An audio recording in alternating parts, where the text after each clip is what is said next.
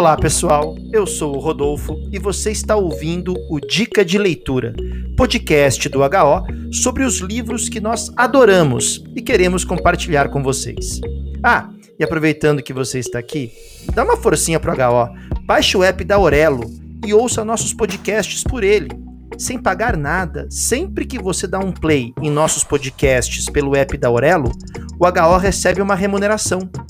Isso vale muito pra gente e ajuda bastante na produção de novos conteúdos no formato podcast. Obrigado pela sua presença aqui no podcast do HO. Aumente o volume e curta esse episódio do Dica de Leitura.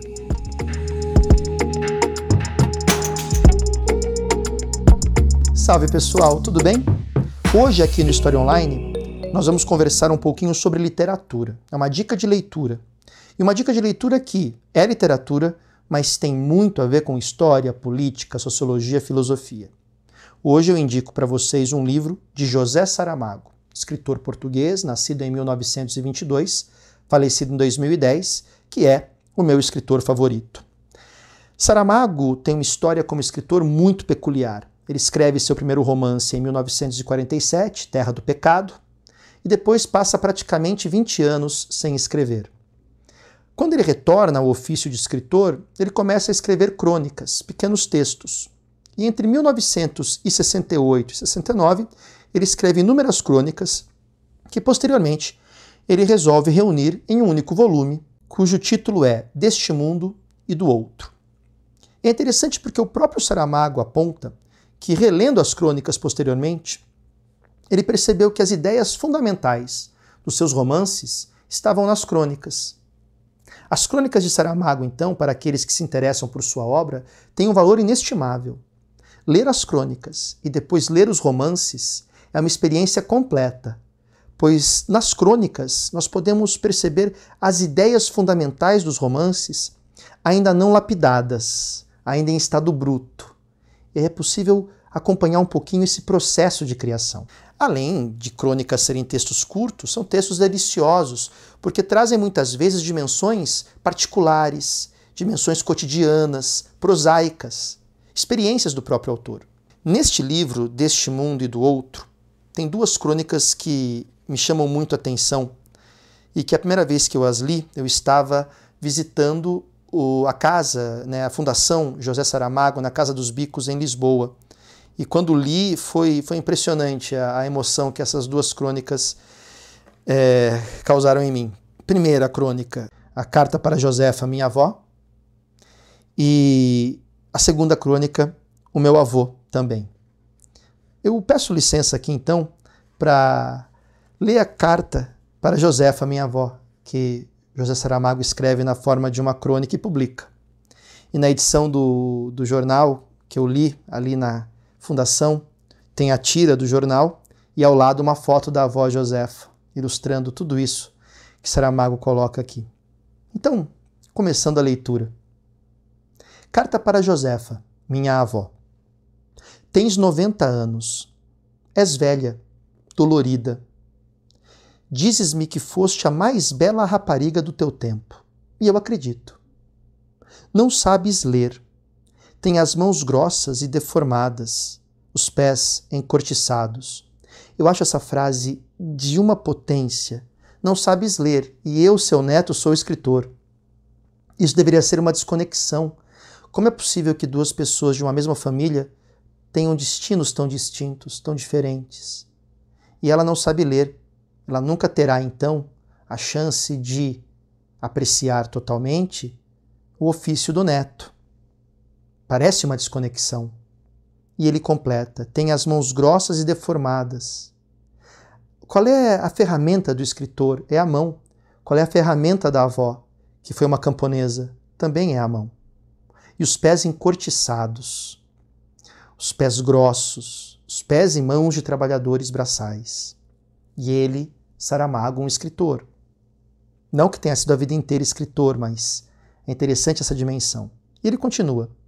Carregaste a cabeça toneladas de restolho e lenha, albufeiras de água, enquanto ele, Saramago, carregava na cabeça ideias para construir contos, crônicas, romances. cada um carregando a cabeça coisas distintas, simbolicamente pesadas, mas na vida real, muito distintas. E ele continua: Viste nascer o sol todos os dias. De todo o pão que amassaste, se faria um banquete universal. Criaste pessoas e gado.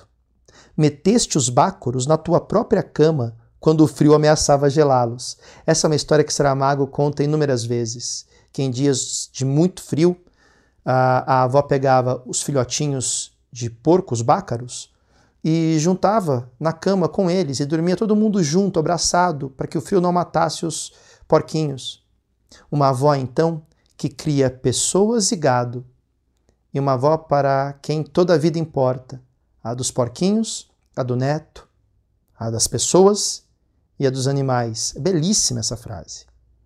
Uh, e ele continua: Contaste-me histórias de aparições e lobisomens, velhas questões de família, um crime de morte. Será que aí não estão os elementos fundamentais dos romances de Saramago, nas histórias que a avó lhe contava? Não estariam aí as ideias brutas que seriam lapidadas pelo brilhante domínio que Saramago tinha sobre a língua portuguesa? Continua Saramago. Trave de tua casa, lume da tua lareira. Sete vezes engravidaste, sete vezes deste à luz. Não sabes nada do mundo. Não entendes de política, nem de economia, nem de literatura, nem de filosofia, nem de religião.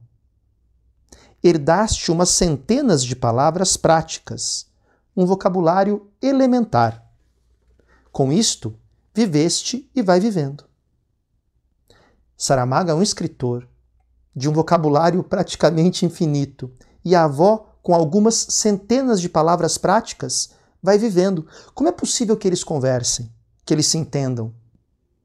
Diz Saramago: És sensível às catástrofes e também aos casos de rua, aos casamentos de princesas e ao roubo dos coelhos da vizinha. Nada foge à visão da avó.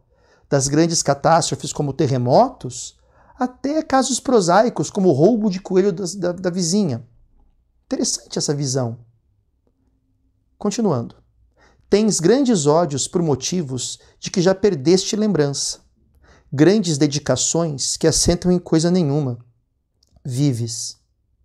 Para ti, a palavra Vietname é apenas um som bárbaro que não condiz com o teu círculo de légua e meia de raio. Da fome, sabes alguma coisa. Já viste uma bandeira negra içada na torre da igreja.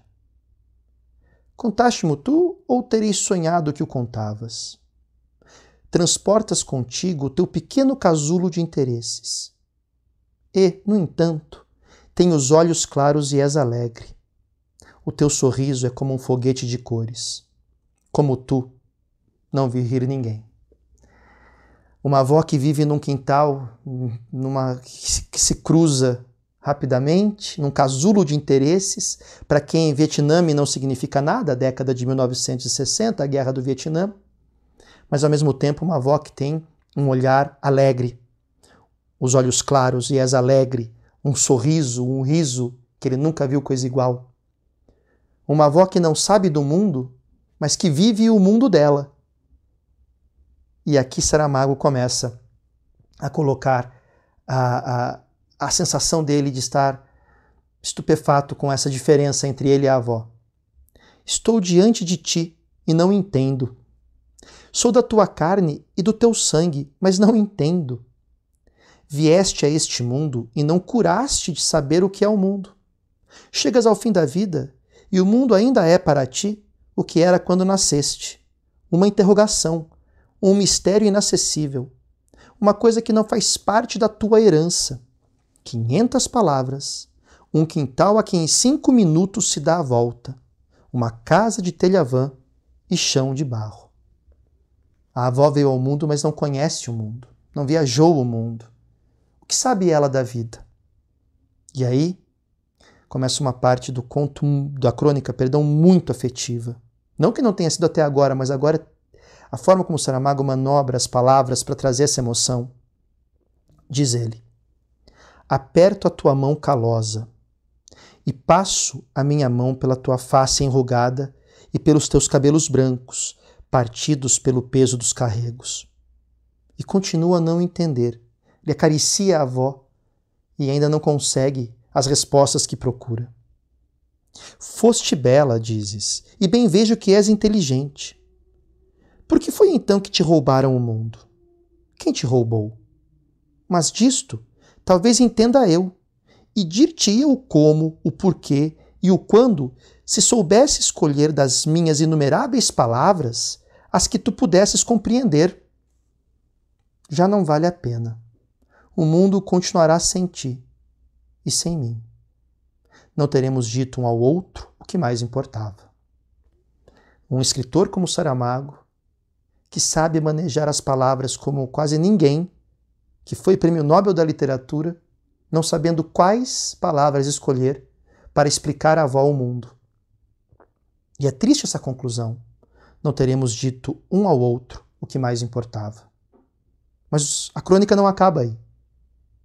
E nos diz Saramago: Não teremos realmente?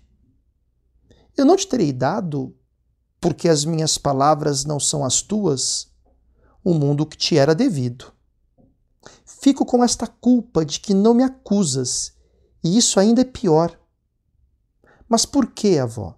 Por que te sentas tu na soleira da tua porta, aberta para a noite estrelada e imensa, para o céu de que nada sabes, e por onde nunca viajarás, para o silêncio dos campos e das árvores assombradas, e dizes, com a tranquila serenidade dos teus noventa anos e o fogo da tua adolescência nunca perdida: O mundo é tão bonito e eu tenho tanta pena de morrer. É isto que eu não entendo, mas a culpa não é tua. Uma crônica de uma relação. Dele, Saramago, com a avó, mas ao mesmo tempo de uma relação dele, Saramago, com uma das coisas que mais o incomodou a vida inteira: a profunda desigualdade entre os seres humanos. Saramago que sempre denunciou essa desigualdade. E quando a gente lê uma crônica como essa, e depois lê o romance Levantado do Chão, você percebe que ali naquele romance tem muito do que ele, Saramago, viveu ao lado dos avós, na aldeia que ele cresceu, de agricultores pobres. E ele, Saramago, que através do intelecto, da inteligência, que ele diz que a avó também tinha, conseguiu escrever e conhecer o mundo e ser conhecido pelo mundo, está diante da avó que, sentada à soleira da porta, olha para a noite infinita e diz: O mundo é tão bonito e eu tenho tanta pena de morrer. E quando Saramago diz: É isto que eu não entendo, mas a culpa não é tua, Saramago está diante de uma das grandes questões que perpassam todas as suas obras. Fica a dica aqui então para que vocês conheçam mais desse lado de Saramago como um cronista. E procurem a, a, a leitura das crônicas de Saramago sempre nesse sentido, como sendo um depoimento dele diante das suas próprias inquietações e que servem de matéria-prima para os brilhantes romances que ele escreveu.